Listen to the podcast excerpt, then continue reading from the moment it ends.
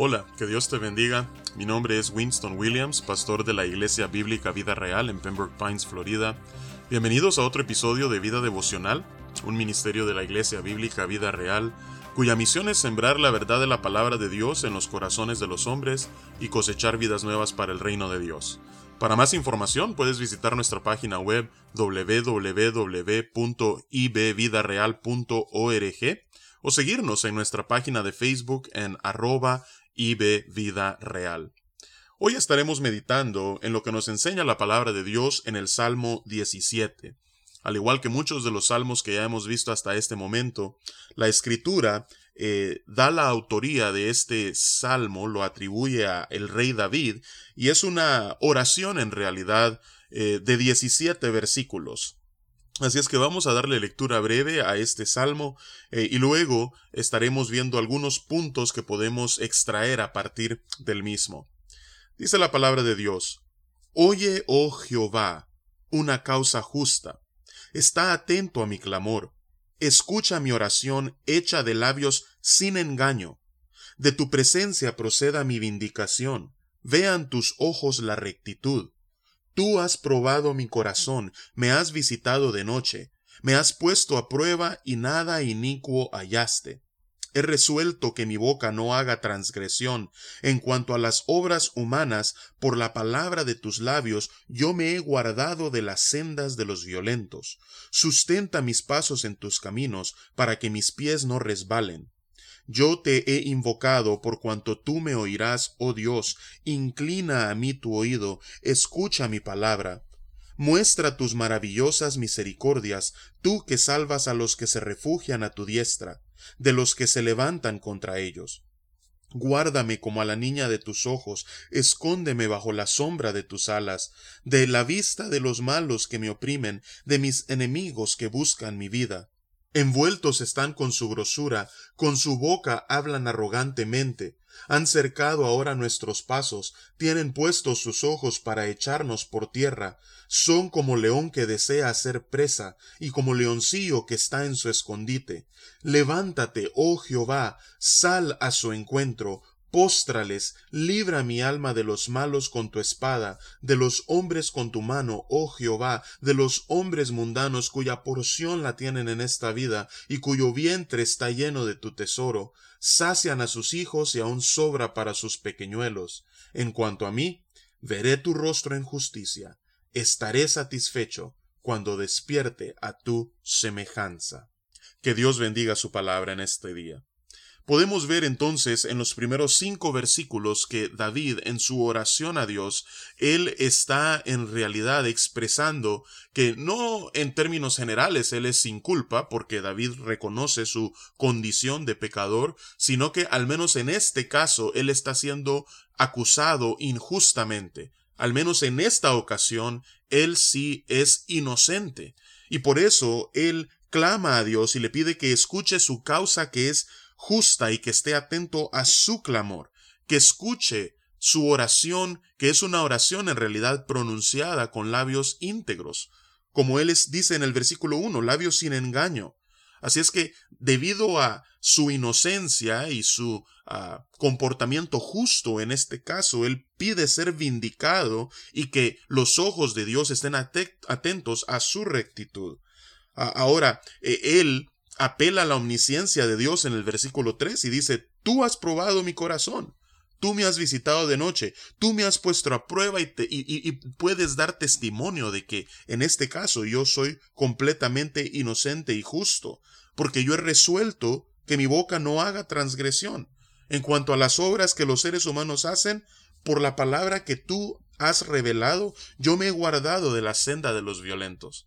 Así es que él también reconoce de que para que él se mantenga firme, él depende del poder de Dios y en el versículo 5 pide al Señor, sustenta mis pasos en tus caminos para que mis pies no resbalen.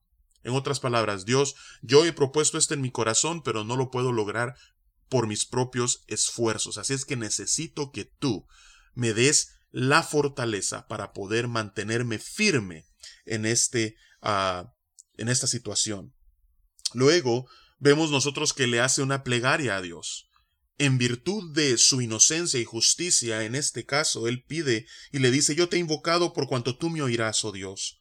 Inclina a mí tu oído, escucha mi palabra, muestra tus maravillosas misericordias, tú que salvas a los que se refugian a tu diestra de los que se levantan contra ellos. Y luego continúa David diciéndome, guárdame, escóndeme.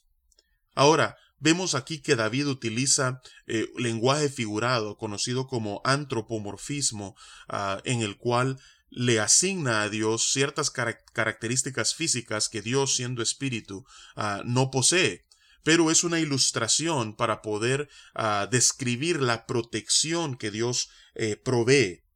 Por eso dice que lo guarde como a la niña de sus ojos, así como uno protege sus pupilas de cualquier suciedad o de cualquier agente que pueda venir y dañar nuestros ojos, que así Dios pueda protegerle a él que lo esconda bajo la sombra de sus alas, así como esas aves extienden sus alas para proveer sombra y para proveer protección para sus ah, pequeñuelos de la misma manera que Dios pueda proteger a David. Así es que por eso él dice, guárdame, escóndeme, y de quiénes, de los malos que me oprimen y de los que buscan mi vida injustamente.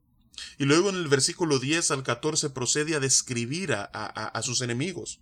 Envueltos están en grosura, dice él. Con su boca hablan arrogantemente. Entonces son personas prepotentes, arrogantes, han cercado los pasos de David, eh, tienen sus ojos ah, puestos para eh, eh, humillar a David, para echarlo por tierra, los compara con un cazador, con un león y con un leoncillo que está listo para devorar a su presa. Así es que David eleva su causa a Dios y la encomienda a él y le dice, levántate, oh Jehová, sal a su, a su encuentro, póstrales, libra mi alma de los malos con tu espada.